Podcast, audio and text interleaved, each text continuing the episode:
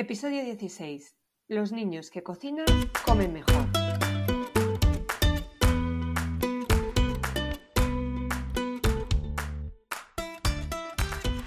Bienvenidos a Los niños que cocinan comen mejor, el podcast de cocina y alimentación equilibrada de la red de escuelas de cocina Kitchen Academy, para padres y madres comprometidos con el poder que tiene aprender a cocinar para llevar una alimentación saludable.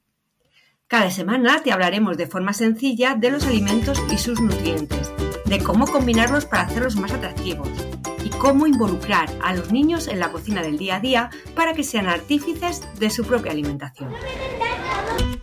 Buenos días a todos y gracias por estar una semana más con nosotros.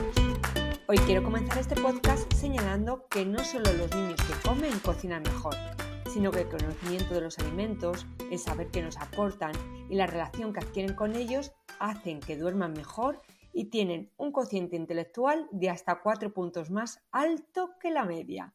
Y esto no lo digo yo, eh, lo dice un estudio de la Universidad de Pensilvania en Estados Unidos, que ha revelado que los niños que, por ejemplo, comen pescado al menos una vez por semana, duermen mejor y tienen un cociente intelectual de hasta cuatro puntos más altos que la media, frente a los que no lo consumen nunca o lo consumen con menos frecuencia.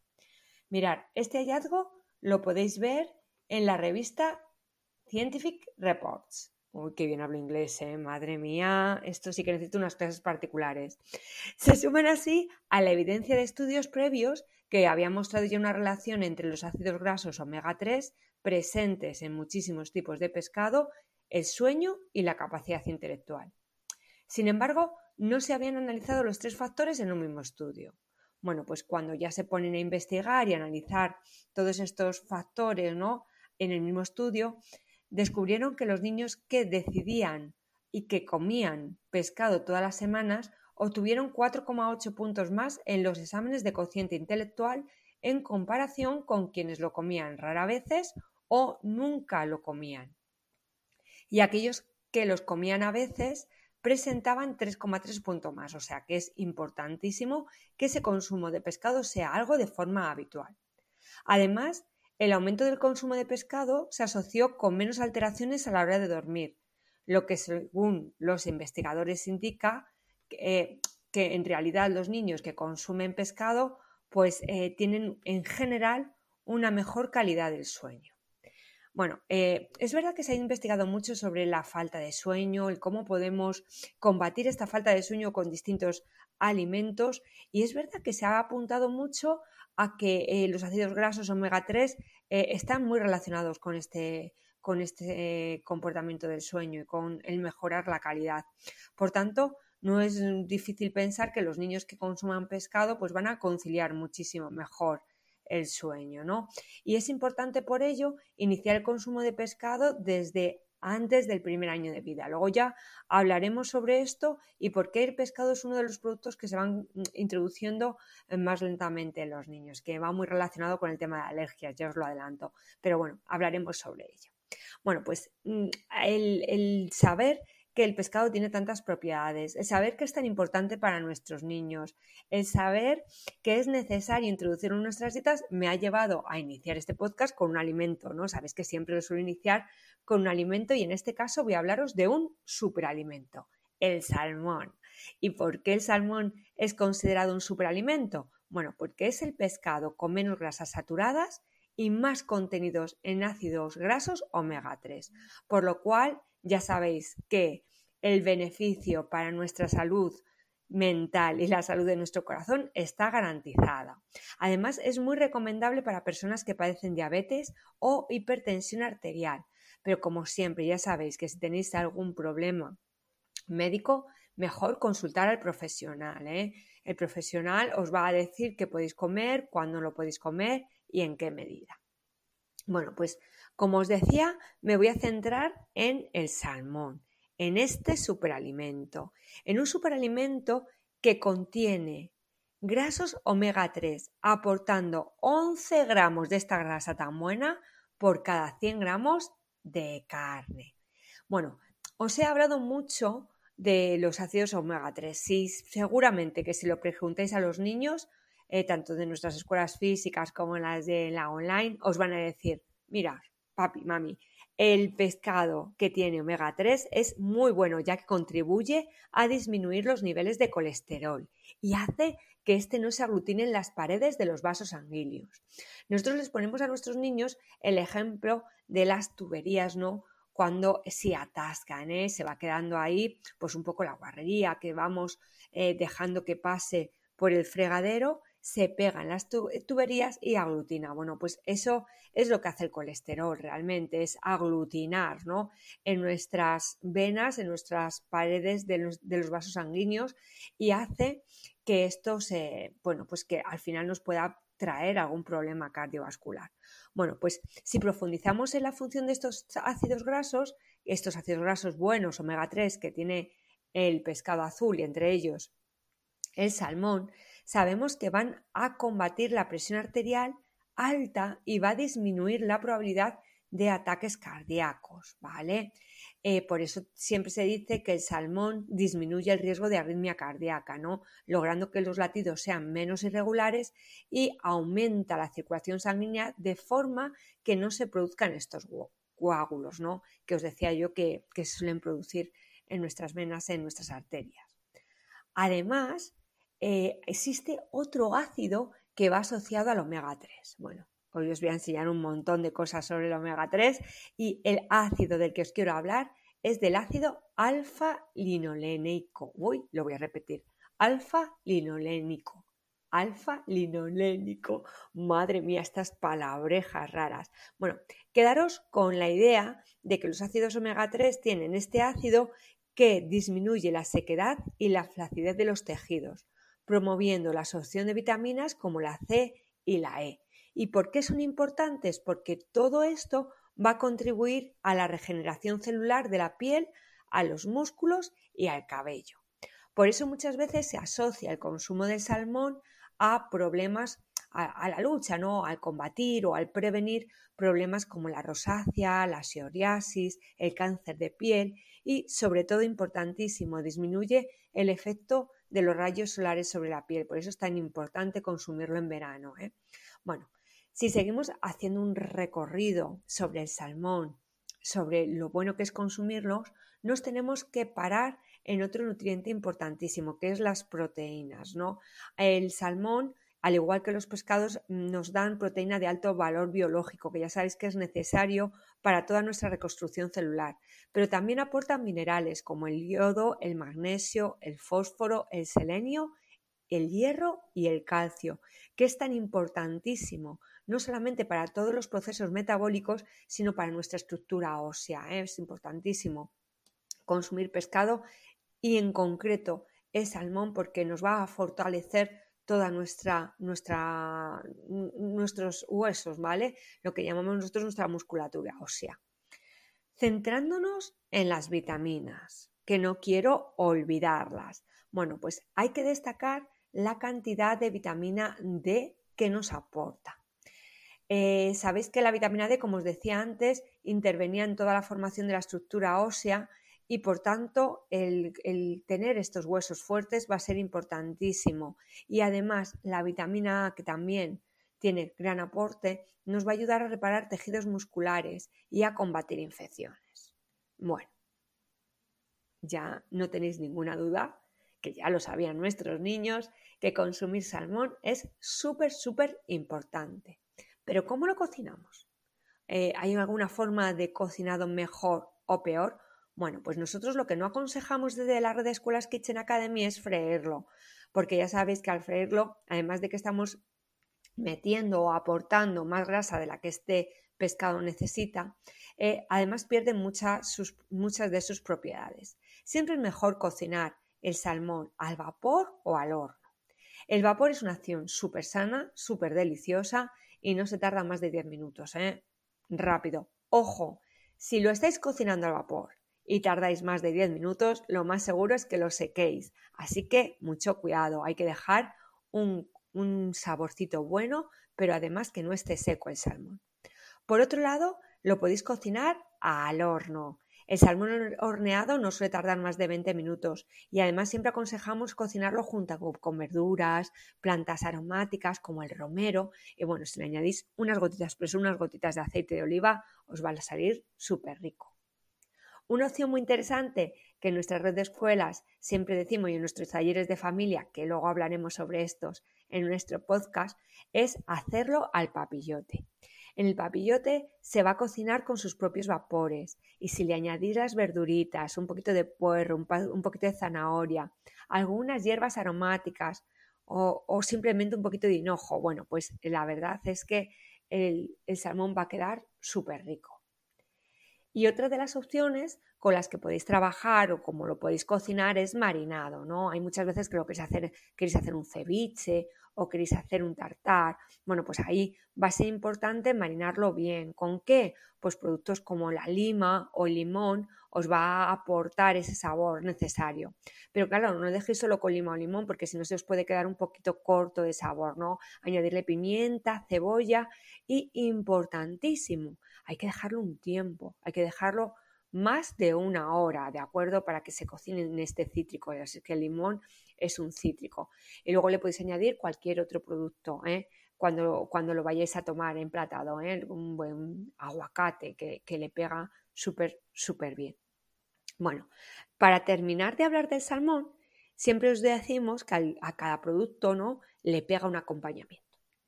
Es como, ¿con qué lo puedo acompañar? ¿Con qué le puedo, qué le puedo aportar? Bueno, pues las guarniciones más indicadas para el salmón son las verduras.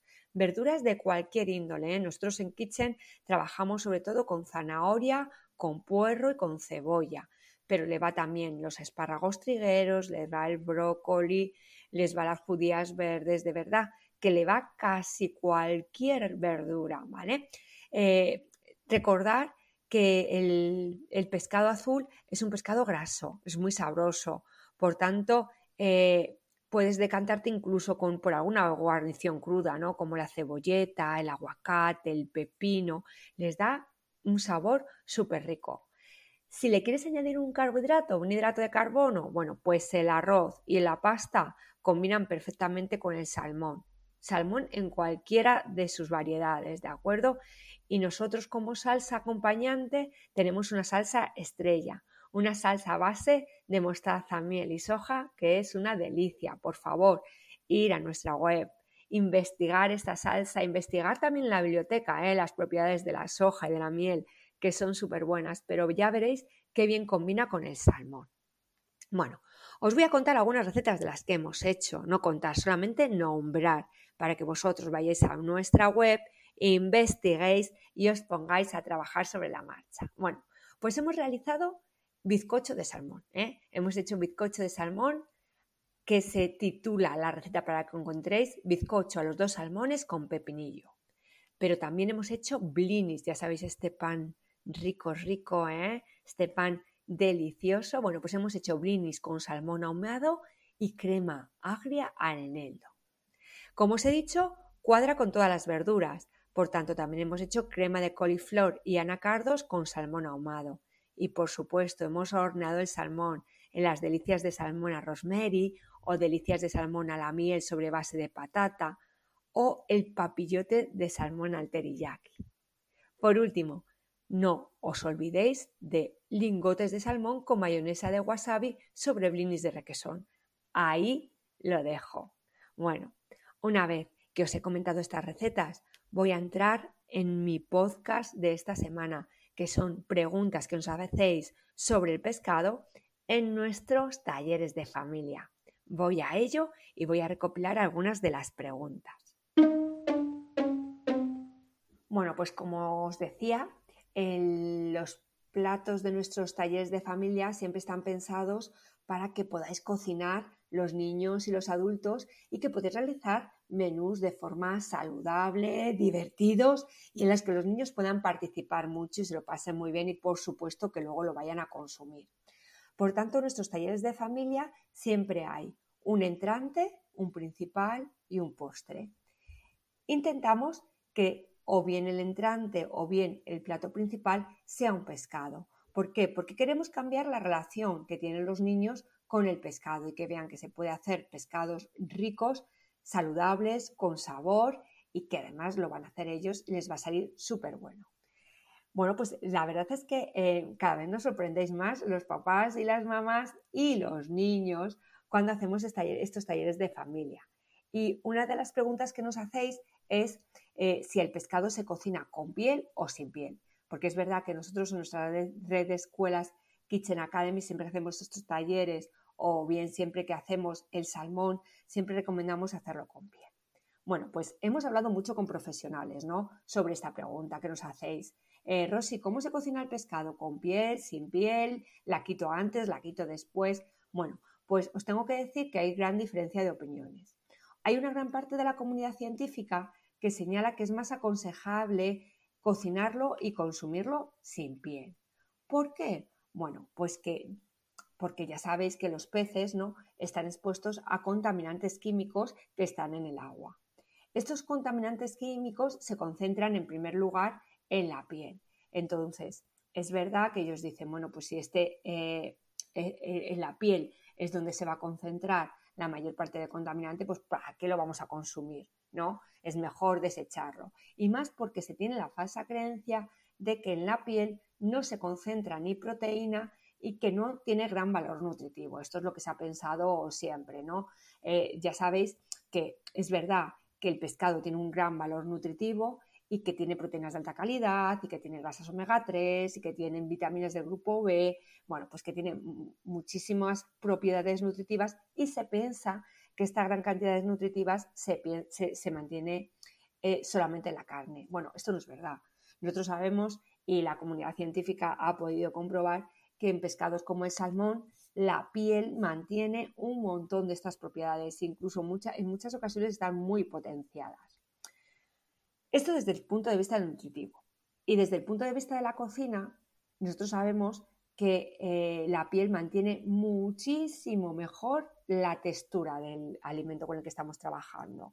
La textura la mantiene, controla muy bien la cocción y hace que mejore el sabor y por tanto nosotros siempre recomendamos en pescados como por ejemplo como el salmón cocinarlo con el sabor, con, el, eh, con la piel. Además sabemos que contamos con técnicas para de alguna forma eliminar o eh, evitar o prevenir que haya contaminantes en la piel, como es las técnicas de refrigeración, que ya sabéis que ralentiza la aparición de patógenos, y la cocción, ¿no? Que minimiza los riesgos. Por tanto, si a nosotros nos preguntáis eh, si cocinamos el pescado con piel o sin piel, siempre os vamos a aconsejar cocinarlo con la piel, por lo menos los que cocinamos en Kitchen Academy. ¿vale? Eh, otra de las preguntas que nos hacéis. Hoy, y sobre todo los niños, porque ya sabéis que nosotros en nuestros talleres de familia y en nuestras escuelas siempre tenemos un apartado que es prevención. Siempre que hablamos sobre prevención, hablamos de prevención anisaki, que ya sabéis que el anisaki es un parásito del pescado. Bueno, pues siempre nos preguntáis si el salmón, al ser un pescado azul, tiene anisakis o no tiene anisakis. O, por ejemplo, al contra, cuando hacemos albóndigas de pescado blanco, que es otro de nuestros platos de los talleres de familia, nos preguntáis si tienen o no tienen anisakis. Bueno, lo primero que os tenéis que centrar es ¿qué es el anisaki? El anisaki es un parásito, ¿eh? es un parásito que se puede encontrar en el pescado y en los cefalópodos, que los cefalópodos sabéis que son el calamar, el pulpo, la sepia. Importantísimo, este anisakis, los anisakis, es decir, este parásito produce grandes alteraciones digestivas y en algunas personas reacciones alérgicas. Por tanto, hay que tener mucho cuidado con él. Mirad, el anisaki hay veces que es brutal ¿eh? y se ve a simple vista. Ojo con ello ¿eh? que, y huir de pescaderías que lo tengan, ¿eh? porque eh, el pescado tiene forma de gusano y si os fijáis se mueve. ¿vale? Entonces hay que tener muchísimo cuidado. Y si habéis visto pescaderías que, o algún pescado, una pescadería que tengan anisaki que lo habíais visto a simple vista, por favor, evitar comprar en ellas por la contaminación cruzada. Porque aunque sí que es verdad que el anisaki se da en el pescado salvaje procedente del mar o cuando se ha criado en él y no suele contenerlo ni los pescados de río, ni los de pantano, como puede ser la trucha o la carpa, ni los que han crecido en piscifactorías como salmones, lubinas o doradas, es verdad que si hay contaminación cruzada, pues el anisaki está en cualquier tipo de pescado. Entonces hay que tener muchísimo, muchísimo cuidado. Yo os hablo de forma genérica, ¿no? Los pescados con mayor riesgo de anisaki son boquerones, anchoas, sardinas, bonito y merluza. Por tanto, debéis de evitar su consumo cuando está simplemente marinado o en vinagre, porque en España el, solo el consumo de boquerones y anchoas marinadas o en vinagre provocan el 8.000 casos de anisakis cada año en nuestro país. Así que cuidado, ¿de acuerdo? Por tanto, nosotros en Kitchen siempre congelamos el pescado fresco que compramos. ¿Por qué? Porque aunque sabemos que con la cocción y con, el, horneado a más de 60 grados centígrados y más de un minuto se puede evitar, siempre nosotros intentamos concienciaros a no tomar o a no consumir pescado fresco sin congelar, ¿de acuerdo? Entonces, nosotros siempre decimos que hay que congelarlo, congelarlo al menos 48 horas y a menos 20 grados centígrados. Y con eso vais a evitar en gran medida el que podáis de alguna manera contaminaros por anisakis. Ojo con ello, ¿eh? de verdad que al final nos traen muchísimos, muchísimos problemas. ¿eh? Bueno, eh, como os digo, cuando hablamos con vosotros en los talleres de familia, como os decía que hacemos tres, tres platos, en los que os contamos mucho sobre prevención, sobre nutrición, sobre alimentación, siempre nos hacéis preguntas súper, súper, súper curiosas. Una de las que nos han hecho en el último taller de familia es que eh, si, si, era verdad que el consumir pescado por la noche era súper bueno, ¿vale? Y que no se sabía muy bien por qué era súper bueno, que lo habían oído, no se lo habían oído a sus padres, que lo habían oído en alguna tertulia ¿no? con, las amigas y que siempre lo habían asociado a consumir pescado por la noche por la buena proteína que tiene. Bueno, pues sí que es verdad ¿eh? que tiene muy buena proteína, pero además consumir, consumir pescado por la noche es muy bueno para el descanso, para dormir. Bueno, Sigo comentando sobre los talleres de familia, que para nosotros la verdad es una actividad súper, súper interesante, de la cual aprendemos mucho y muchas curiosidades. Bueno, como os estaba comentando, mientras que realizamos los tres platos, ¿no? El entrante, el principal y el postre, ya os diré en algún momento cuáles son los postres que más gustan en el taller de familia, aunque seguro que nos sorprendo. Eh, surgen muchas preguntas muy curiosas, porque es verdad que hablamos sobre de nutrición, hablamos sobre prevención, pero los padres muchas veces y los niños eh, traéis unas experiencias previas, ¿no? Eh, preguntas con las que compartir o cosas que habéis oído. Y algo que nos llamó mucho la atención es que en el último taller nos preguntasteis eh, que por qué había que tomar pescado por la noche, que siempre se había oído que era muy bueno tomar pescado por la noche y que, bueno, que era un poco para que les dijéramos que esto era realmente producido porque eh, pues eh, tiene mucha proteína y tiene una, proteína de muy fácil digestión. Entonces una mamá nos decía, bueno, pero es que eh, yo siempre he oído que, realmente no es por la proteína, que hay que comerlo por la noche porque se duerme mejor. Y bueno, se, abrió ahí un pequeño debate entre la mesa, ¿no? La mesa que, estaba cocinando. Pues toda la razón toda la razón. Eh, una de las preguntas que nos hacéis es, eh, ¿hay que consumir pescado por la noche? Y nosotros siempre les decimos, sí, es muy bueno que el consumo de pescado se realice por la noche, ¿no? Y dejar la proteína de, de otros animales o la proteína vegetal para el mediodía. Pero ¿por qué por la noche? Si la proteína es igual, ¿no? Eh, es, buena por la noche y por el día. Bueno, pues mejor por la noche porque consumir pescado por la noche estimula la producción de melatonina y esto está muy relacionado con el contenido de omega 3 que tiene. Sabéis que la melatonina es la hormona que regula los ciclos de sueño y por eso esto pues os va a permitir tener un muy buen descanso nocturno. Por eso se dice que es muy muy aconsejable el consumir pescado eh, por la noche, ¿de acuerdo? Es por esto, porque eh, si de alguna forma favorecemos estos niveles de melatonina y también de serotonina, que también está muy relacionado con la inducción del sueño, pues la verdad ¿eh? que nos va a favorecer nuestro descanso. Y esto también está muy relacionado con lo que os he dicho al principio, ¿eh? que los niños que consumen pescado y que lo consumen de forma habitual, es verdad que además se lo solemos dar por la noche, pues descansan muchísimo mejor. Así que pregunta que contesto a todos los que nos estáis escuchando y que ya ha salido en nuestros talleres. Eh, otras preguntas que nos hacen es, bueno, pues personas que ya tienen algún problema, ¿no? Algún problema de hipertensión, algún problema de retención de líquidos. Hay, algunos participantes que, sobre todo mamás o papás, y algunos abuelos, ¿no? O abuelas que vienen acompañando a nuestros niños nos dicen, bueno, pues yo casi casi que prefiero intentar evitar, ¿no? O, qué pescado puedo comer. ¿Puedo comer solamente pescado fresco? Bueno, nosotros desde la red de escuelas de Kitchen Academy ahí no nos vamos a meter, ¿no? Siempre os decimos, si tenéis alguna patología previa, consultar a vuestro médico. Es el profesional que os va a ayudar, ¿vale? Realmente nosotros siempre decimos que en principio los pescados frescos no deberían de tener problema, ¿no?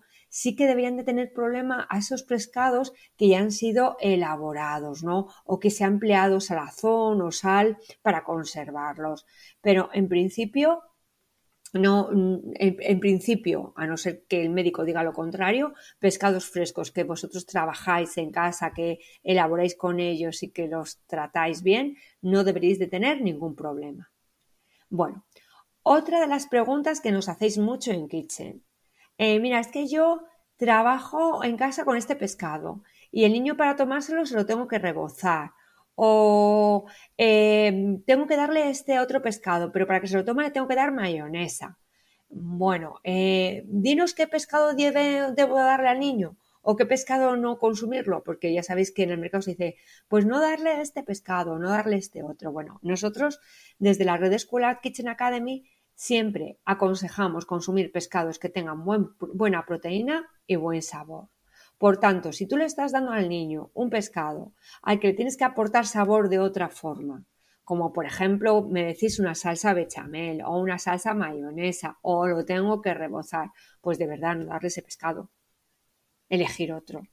Elegir otro que no tenga esa salsa, porque si lo, lo hacéis es porque el pescado ya de por sí no tiene sabor. Y si no tiene sabor, no va a tener o no tiene textura eh, es porque no tiene mucho omega 3 y porque seguramente eh, la proteína no sea buena.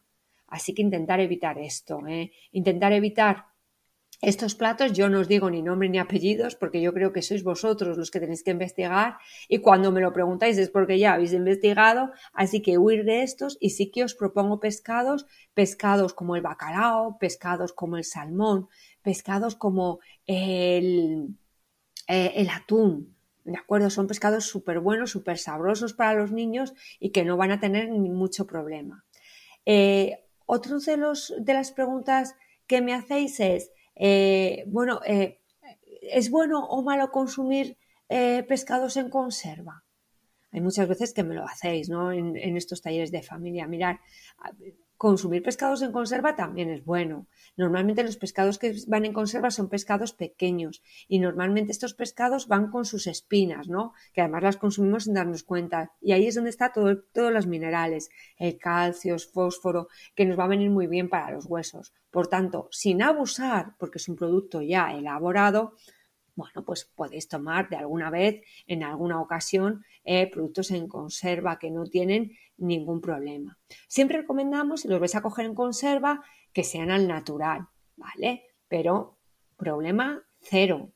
Nosotros, en general, en la red de escuelas Kitchen Academy, no ponemos problema al consumo de ningún alimento buscamos el equilibrio en la, alimentación, ¿no? El saber qué puedo comer, qué no puedo comer, cuándo lo debo comer, porque es mejor, ¿no? Comerlo en un momento que en otro, como en el caso que nos habéis preguntado del, del pescado, ¿no? ¿Por qué comerlo por la noche? Bueno, pues son preguntas que es verdad que en los talleres surgen de forma natural, que creo que es importante que entendáis y que, y que, y que valoréis y que por eso os las traslado, ¿no? En estos podcasts, ¿no? Preguntas como, nos hacían eh, con respecto al pescado, que es el tema que estoy tratando hoy, pero que haremos eh, partícipes de otro tipo de preguntas, ¿no? Como, ¿es bueno mezclar el pescado con, otros alimentos? muchas veces nos, nos decían, ¿no? Nuestros las personas que acuden a nuestros talleres, ¿no? No sé, es que yo para que coma pescado eh, lo utilizo mucho con el arroz, ¿no? Eh, porque el arroz es un plato que le encanta y entonces eh, ¿lo puedo combinar? Por supuesto que sí. Por supuesto que se puede mm, combinar perfectamente el pescado. Os he dicho anteriormente que el pescado es uno de los alimentos que mejor combina con pastas, con arroces y que no hay ningún problema en ello. Es verdad que, muchos padres lo que hacéis es desmegarlo. Muchas veces es por nuestros propios miedos, ¿no? Vamos a quitarles cualquier espinita, que el niño no sea tragante y que el niño no, no, no tenga problema a la hora de su consumo. Bueno, pues sí, es mejor, hay que tener esa prevención, ¿no? De limpiarlo. Hacer que ellos también intervengan en, en, esto, ¿no? Que intervengan en, en, participar en la limpieza del pescado. ¿eh? Eh, otras veces nos preguntáis, oye, que, hay veces que cuando voy a comprar el pescado, el, el, olor no es bueno. Mira, rechazar cualquier pescado que no tenga un buen olor, ¿vale? El olor amoníaco eh, lo que nos está señalando es que ese pescado está en mal estado. Fijaros muy bien las agallas. Es verdad que vamos con prisas, pero hay que mirar las agallas, que sabéis qué es lo que está detrás del pescado, que tiene que estar rojita. ¿eh? Nosotros en, Kitchen, en nuestros talleres de cocina, intentamos explicar todas estas cosas y los niños que, son muy curiosos intentan, intentan eh, sacarnos y decirnos, pero bueno, Rosy, ¿y cómo lo puedo saber? Mirar que la piel sea tersa, fijaros la piel, la piel tiene que ser brillante, tersa. ¿eh? los ojos, las pupilas del pescado. Mirar cuando vayáis a la pescadería, eh, eh, pararos un momentito y si veis que no es una pescadería de confianza, si veis que hay mal olor, de verdad, no lo compréis, no lo compréis. Para eso es mejor, si necesitáis consumir pescado, es mejor comprarlo congelado y dejarlo descongelar con los tiempos que nos diga el fabricante, con lo cual, más, más, que el fabricante, la persona que lo ha envasado. Así que, por favor, importantísimo, eh, prevención a la hora de consumir los alimentos y, mirar, y mirar, ¿no? Como os decía yo, que nos dicen nuestros, las preguntas que nos hacéis, ¿en qué me tengo que fijar en el pescado? Pues fíjate en eso, fíjate en los ojos, fíjate en las agallas, fíjate en la piel, el olor. El olor es algo que nos va a decir de forma casi, casi inmediata eh, lo importante, ¿no? De, rechazar o no un alimento. La verdad es que los humanos rechazamos muchos de los alimentos por el olor y el olor es indicativo de que algo no funciona bien. Así que también esto es mm, transferido ¿no? a, cualquier eh, alimento y sobre todo en el pescado. El pescado es algo importante el que lo veáis. Bueno, eh, otras de las preguntas que me hacéis, ¿no? Y que va relacionado un poco con la carne y me las hacéis en los talleres de familia y es la última que os voy a trasladar ahora eh, en este podcast, aunque no va relacionada con el pescado. Pero sí cuando hablamos de quitarles viento, las vísceras al pescado y demás, una de las preguntas que me hacéis es, mirad, es que mi madre de pequeña no de pescado, pero sí a lo mejor de pollo, de carne, me ha dado higaditos encebollados, ¿no? O me ha dado algunas vísceras de animal. Esto lo podemos comer, no podemos comer. ¿Tú qué nos dices? Bueno, pues Siempre nosotros decimos que, las vísceras rojas, como el hígado, el corazón y el riñón, son ricas en proteínas, en hierro, en colesterol y en vitaminas.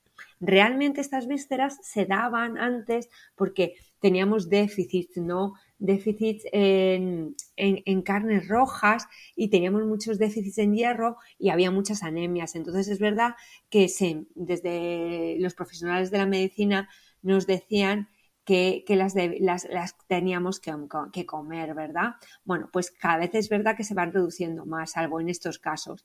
Y las que se deberían de, de consumir casi, casi esporádicamente o muy, muy, muy, muy de vez en cuando son los sesos, las criadillas, porque tienen mucha grasa saturada, ¿de acuerdo? Entonces es mejor no comerlas. Ya os digo, es mejor. Las vísceras rojas solamente bajo prescripción médica es lo que nosotros decimos, aunque hay muchas eh, recetitas que os podemos ofrecer. Y las eh, blancas, pues es, es mejor eh, eliminarlas, ¿de acuerdo? Bueno, pues después de, estos consejos y de estas preguntas que espero que os hayan servido y que vienen derivadas de nuestros talleres de familia, recordaros siempre nuestros productos, recordaros siempre que os he dado un montón de recetas y un montón de consejos, pero que si queréis seguirlos muchísimo más, no tenéis más que acudir a nuestra escuela online, que es una herramienta muy potente que está ahí para ayudaros. Recordar también que si queréis que vuestros niños cambien la relación con los alimentos, que aprendan, que además se diviertan y que luego esto lo trasladen a nuestra casa y nos ayuden muchísimo, tenéis nuestras escuelas físicas en las que hay distintos productos, como son nuestras escuelas, nuestras actividades extraescolares, que es nuestra escuela de cocina para niños, nuestros campamentos, días sin cole, en cualquiera de las redes de escuelas Kitchen Academy, tanto en Salamanca, Kitchen Activity, como en Guecho, ¿eh? que tenemos un Kitchen Academy o en nuestras escuelas de Madrid, Alcobendas o Las Rozas.